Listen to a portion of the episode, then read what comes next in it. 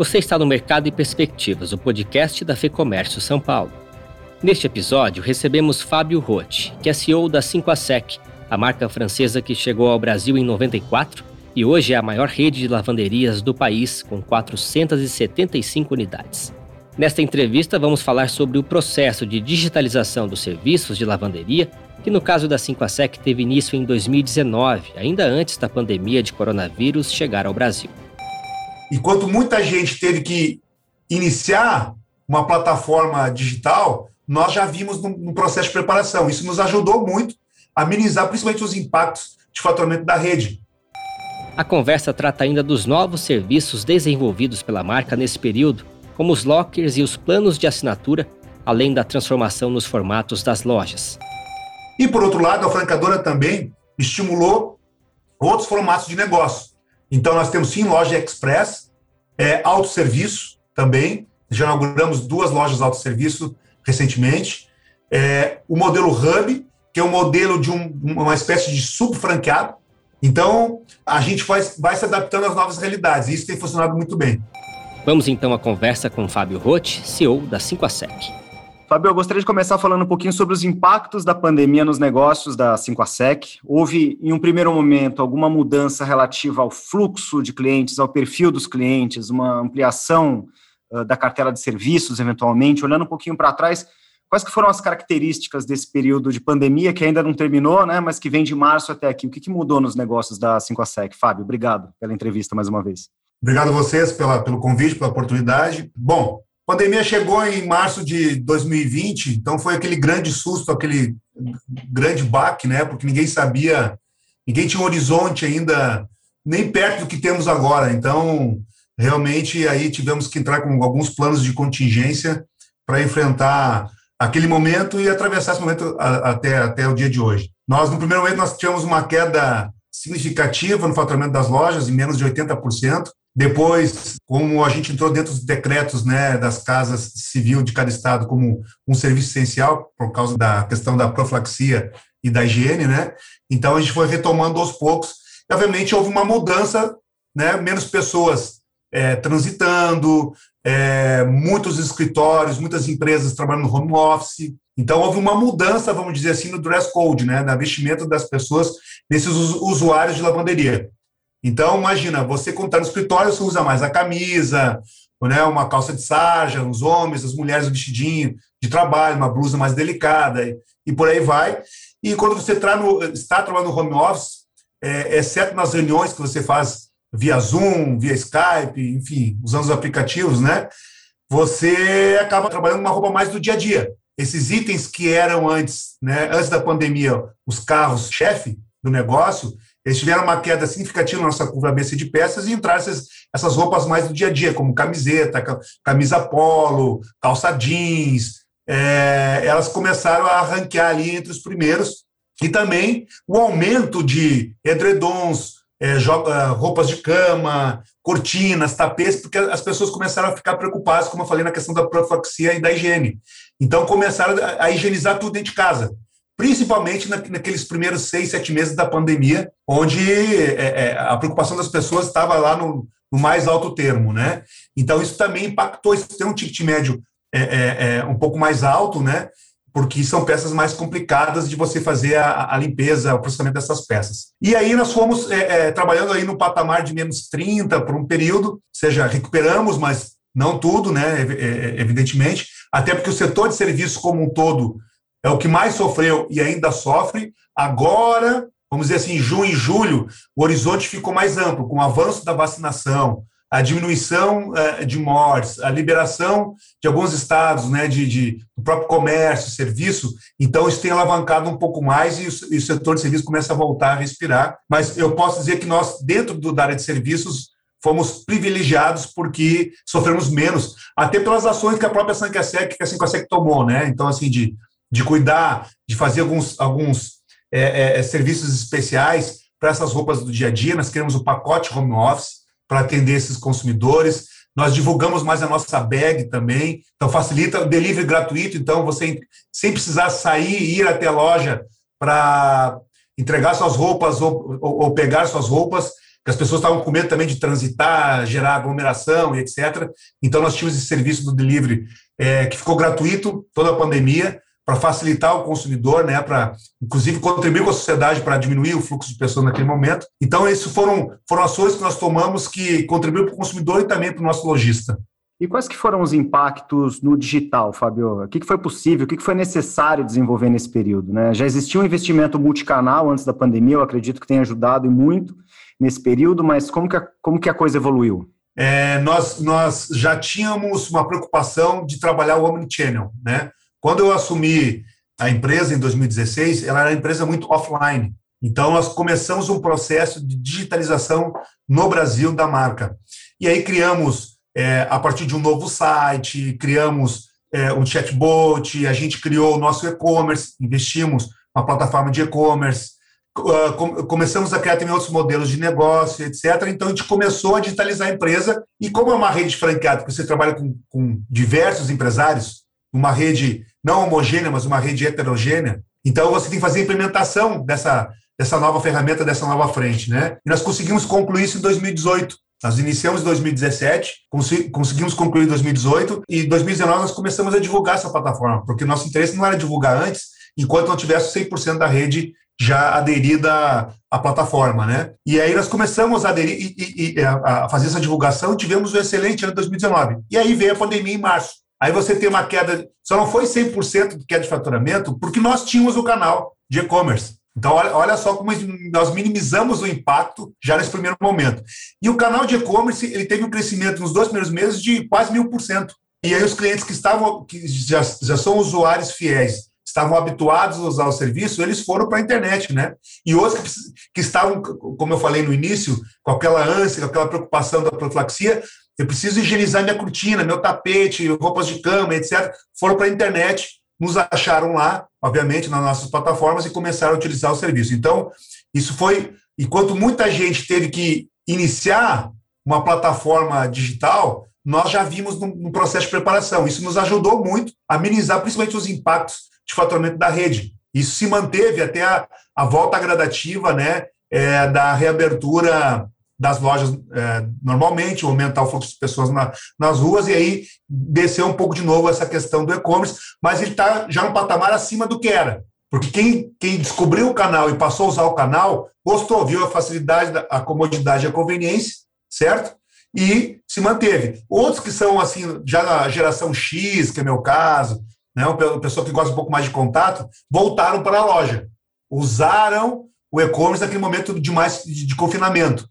Depois, passado um pouco disso, voltou para a loja. Mas a gente tem uma, uma galera aí da geração Y, principalmente, que ficou na plataforma e usa a plataforma, e ela vem agora paulatinamente tendo um crescimento orgânico normal, fora esse pico que a gente teve do início da pandemia. Podemos dizer aqui, então, que o consumidor sai mais digital dessa pandemia e o que mais que muda em relação ao comportamento do consumidor também, Fábio? Olha, no nosso caso, a gente observa assim, ele sai mais digital, nós mesmo, enquanto rede, também estamos mais digitais, mas também a, a, abriu uma gama de outros serviços que não, não, não que demoraria, quem sabe, cinco anos para acontecer, eles foram mega antecipados. Né? Eu, eu citei aí a questão é, do e-commerce, mas nós temos os nossos lockers, por exemplo, são os armários inteligentes. Então, imagina, você tem um condomínio lá que tem um armário inteligente da 5 a SEC. Você não precisa ser do condomínio para ter o serviço. Você lá põe na, põe na porta X, cai um comunicado para a loja mais próxima, você com, com seus dados, né? Põe na portinha, aplicativo, você põe lá o que deixou, vai apitar na loja, vai dar um push lá no, no, sistema, ele vai, recolhe a roupa, processa a roupa, devolve no armário, você recebe no aplicativo dizendo, olha, a tua roupa está no armário na porta tal, senha tal, você desbloqueia, e, ou seja, não tem nem contato pessoal. E a lojista também precisa ter um funcionário num ponto de coleta, um ponto extra, enfim. Então, os armários digitais alavancaram nossos lockers, é, a, a plataforma de e-commerce, como eu falei, serviços novos é, é, alavancaram, como, como a BEG, como eu falei. Nós criamos um, um, um serviço recém-lançado de assinatura.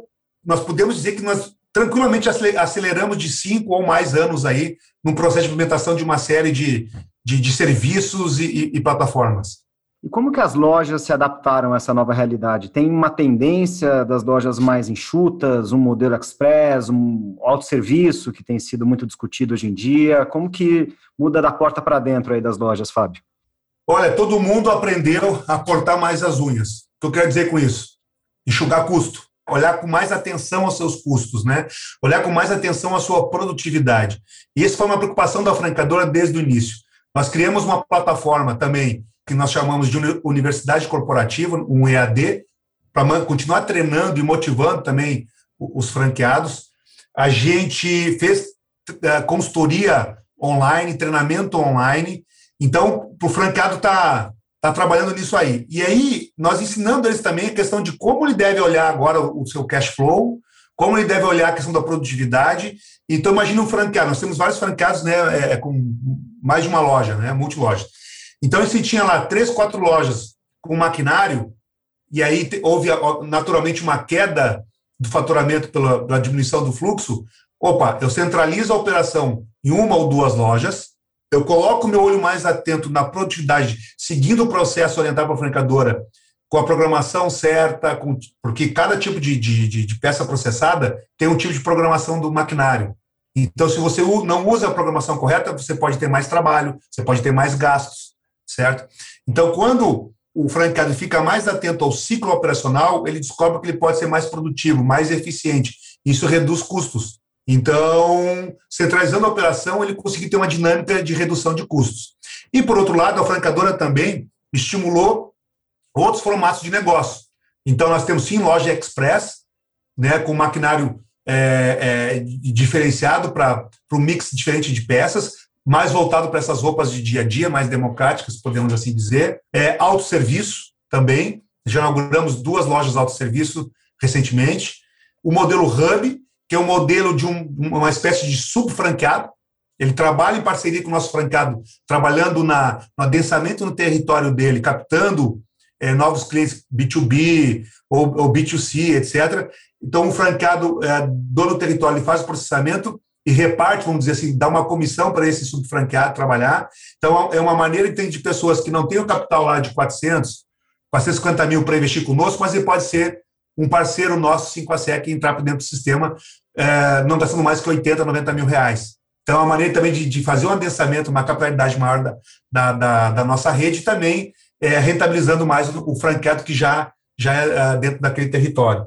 Então, a gente vai, vai se adaptando às novas realidades, e isso tem funcionado muito bem. Legal. Você falou um pouco sobre isso nas suas respostas, mas acho que vale compilar em uma pergunta, Fábio. Que outros tipos de formato vocês acreditam que vão se destacar? A questão do delivery, o e-commerce, a multicanalidade, o que, que, o que, que chegou para ficar, né? Quais outras tendências, enfim, para o setor de vocês? Olha, ficou muito claro que é, o nosso setor, cada vez mais, ele vai ser uma, uma central de serviços costura, sapataria, higienização de estofados, enfim, uma gama completa, impermeabilização, uma gama completa de serviços adicionais. Então, a loja deixa de ser apenas uma lavanderia para ser um centro de serviços voltado é, é, ao cuidado, obviamente, do cabo-chefe, que, é, que são é, é, os têxteis, né? mas com serviços adicionais que incorporam o nosso negócio. E isso, nós já estamos trabalhando com isso temos vários serviços, por exemplo, como impermeabilização, revitalização de cores, engomação, é, costura. Né? Agora implement, estamos implementando a questão da higienização. Então, você vai na sua casa, precisa higienizar, higienizar um, um sofá, ou o próprio tapete em casa. A gente faz esse, esse serviço toda uma equipe preparada tecnicamente. A gente, isso é uma novidade, eu dou um furo para vocês aqui. A gente está começando o rollout agora para as lojas. Então, é um serviço totalmente novo e, e, e, no piloto deu super certo, uma demanda incrível, facilita a vida do cliente. Aliás, a nossa missão é facilitar o dia a dia do nosso, do nosso consumidor, do nosso cliente. Então, é, eu acho que uma tendência muito forte de agora para frente é que as lojas se, sejam vistas como uma central de serviço mesmo, um concierge, vamos dizer assim, para esses diversos tipos de, de trabalhos que são realizados a partir do têxtil. Agora, olhando até de uma maneira mais comportamental, Fábio, o, o, Brasil ele tem um mercado grande a ser explorado no segmento de lavanderia. Assim, o brasileiro tem adotado mais essa, essa solução. Se a gente comparar o Brasil com o resto do mundo, enfim, como que vocês veem esse mercado, Brasil? E aí já emendamos aqui como que estão os planos de expansão de vocês, né? Beleza. Olha só, se a gente comparar o Brasil com o mercado europeu, por exemplo, é, o brasileiro está muito distante, porque o europeu é comum usar o serviço de lavanderia. É muito comum. E é uma característica do mercado europeu. No Brasil, se a gente pegar a população economicamente ativa, nós temos uma penetração de 4%. Ou seja, apesar, por exemplo, da 5 a SEC estar no Brasil desde 94, certo? Nós temos ainda um, um, um gross muito grande ser desbravado, que tem chamado a atenção de grandes players. Vis-a-vis a Unilever aí, que, com a, que né, é, comprou o, o, o, terceiro player do mercado e vem investir nesse segmento. Então, nós, nós estamos falando de pelo menos 20 milhões de pessoas aí no Brasil hoje, tá? que é o público-alvo, que tem o poder de consumo para esse tipo de serviço e que está aprendendo a usar o serviço de lavanderia. E em termos de expansão, para fechar a sua pergunta, assim com a SEC, é, é, os planos nossos desse ano é de nós inaugurarmos né, a nossa loja número 500 já para esse ano, ou seja, uma expansão de pelo menos 40 novas operações esse ano, um ano difícil para muita gente. 2020 nós colocamos 30 novas operações, né? E para o ano que vem, a gente tem uma meta bem agressiva de pelo menos 50 novas operações. Então, é, é, é assim que a SEC já está de norte a sul, ela se adensando ainda mais para o interior do Brasil. Fábio, para encerrar, expectativas de retomada para a economia, agora falar de 2021, talvez seja uh, pouco tempo, né? 2021 barra 2022, né? Olha, a gente está bem otimista. Só para ter uma ideia, hoje, dia 30 de julho, a gente está fechando aí o mês de julho como a gente não fechava desde 2019. Então, é, isso é muito revigorante saber que a gente está com, essa, com, com, o nariz do, do avião para cima, né? e a economia do, do, país, eu acho que ela também ela, a, a, tende a responder positivamente. Então, nós estamos otimistas quanto a isso daqui para frente. Nós ouvimos aqui o Fábio Roth, CEO da rede 5 a SEC, em mais um Mercado e Perspectivas. Eu encerro este episódio com um convite para você conhecer o lab.fecomércio.com.br. Lá você encontra conteúdos estratégicos e exclusivos para ajudar a sua empresa a superar os desafios econômicos, jurídicos, tributários, trabalhistas e muito mais. Eu sou Guilherme Baroli, a entrevista e o roteiro deste episódio são de Fernando Saco, produção de Ana Strong e edição do estúdio Johnny Days. Obrigado pela sua companhia e até a próxima.